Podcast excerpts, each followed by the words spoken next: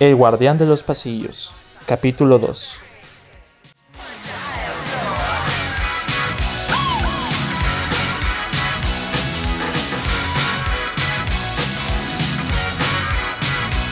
La primera media hora de su trabajo antes de ser la medianoche, Marco se la pasaba en el cuarto de seguridad para revisar las cámaras con un solo motivo, editar el video en pantalla, para después insertar imágenes pausadas para que así no lograra ser visto por las cámaras para hacer locuras. Como guardia de seguridad nocturno tenía acceso a todos los sistemas de vigilancia, incluyendo las contraseñas. Marco no era tonto Sabía de alguna forma que ese trabajo tendría resultados demasiado divertidos. No lo contrataron para quedarse sentado en una silla esperando que alguien robe lugar. Al menos Marco pensaba eso. Después de manipular las cámaras de seguridad, empezó el festival de diversión con música de fondo. Pasó de Bohemian Rhapsody a Let's Go Crazy the Prince. Los enormes pasillos estaban siendo recorridos por Marco con un enorme carrito que asemejaba a los campos de golf. Cualquier persona pensaría que un aprovechado guardia de seguridad podría haberse llevado el dinero de las cajas tradicionales o digitales, incluso llevarse varios productos y huir. Pero Marco tenía una mentalidad distinta. Sabía que durante más de nueve horas diarias podía aprovechar todo lo que el supermercado poseía sin poner en peligro su trabajo. El enorme carrito iba a una velocidad patética si estuviera en la calle pero dentro de los pasillos era un completo lujo. Era como perseguir criminales. El inicio de una gran noche. V-Smart no solo contaba con una exclusiva área de comidas, sino una amplia sala de juegos en el que el cliente probaba la consola más nueva para decidir si comprarlo o no. Algo que era parte del trabajo de Janet, ayudar a la gente. Pero lo que menos le preocupaba era Janet en ese momento pues la sala de juegos le robaba la atención a Marco. Tenía un futbolito de mesa, un billar, juegos shooter y hasta de carreras. A eso se le agrega la novedosa consola que estaba en exhibición. El completo paraíso para un hombre de 24 años. No vivía eso como un policía de calle.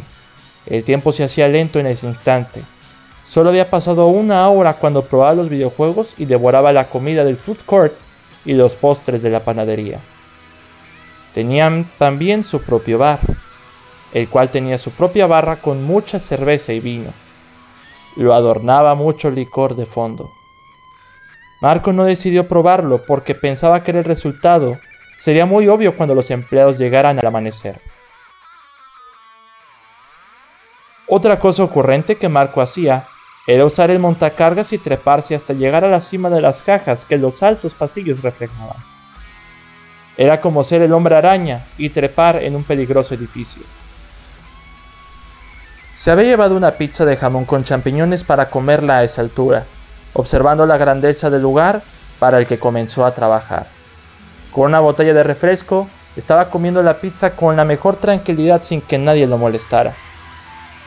Pero en el otro extremo del pasillo, una caja había caído, y alteró toda la paz que había en ese momento. Marco miró asustado. Tuvo que dejar la pizza y volver al montacargas para descender, estando en el suelo de nuevo. Más cajas de galletas empezaban a caer, y se escuchaban maullidos de fondo. Algo había entrado a V-Smart de la manera más escurridiza posible.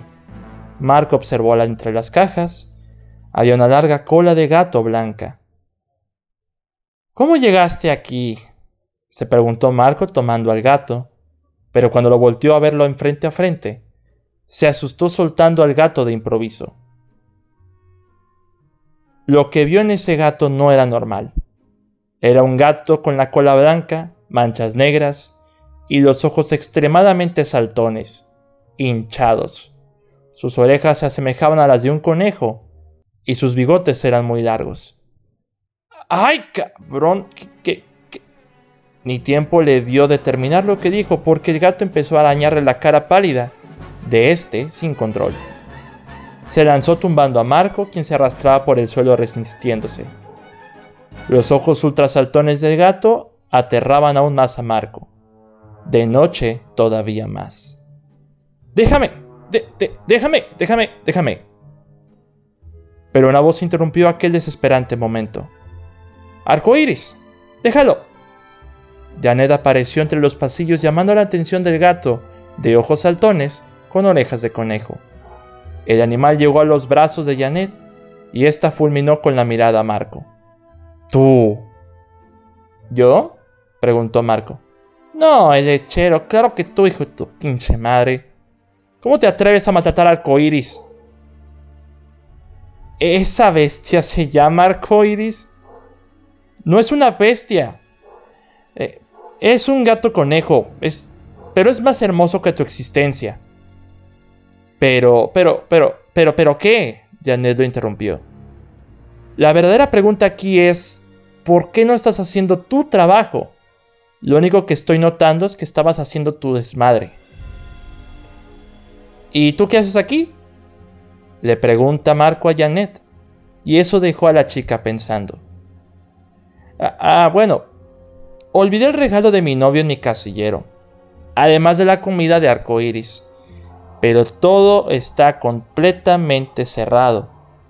Porque yo no tengo todos los accesos de... No tienes casa y vives aquí, ¿verdad?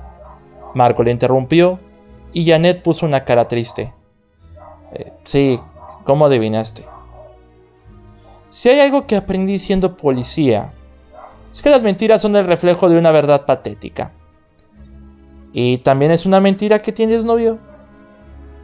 Sí tengo novio, pero no sabe que vivo aquí.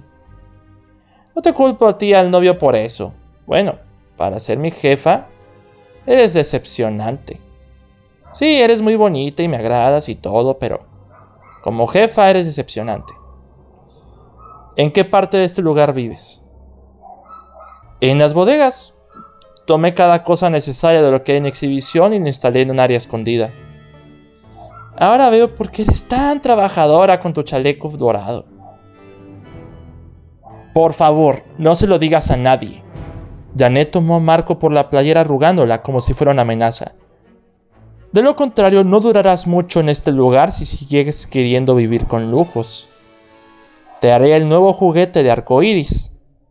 Está bien, está bien, dijo Marco desesperado, pero detuvo su mirada al fondo del pasillo. Pero tengo una pregunta.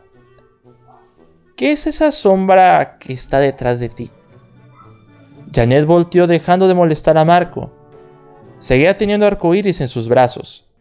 Había una sombra que soltaba una risa macabra. Ambos se quedaron mirando, pero Marco seguía con dudas. ¿Quién más vive en B Smart? preguntó Marco. ¿Solo yo? respondió Janet. La sombra se acercó más y más. Tenía una máscara de hockey terrible y un chaleco rojo.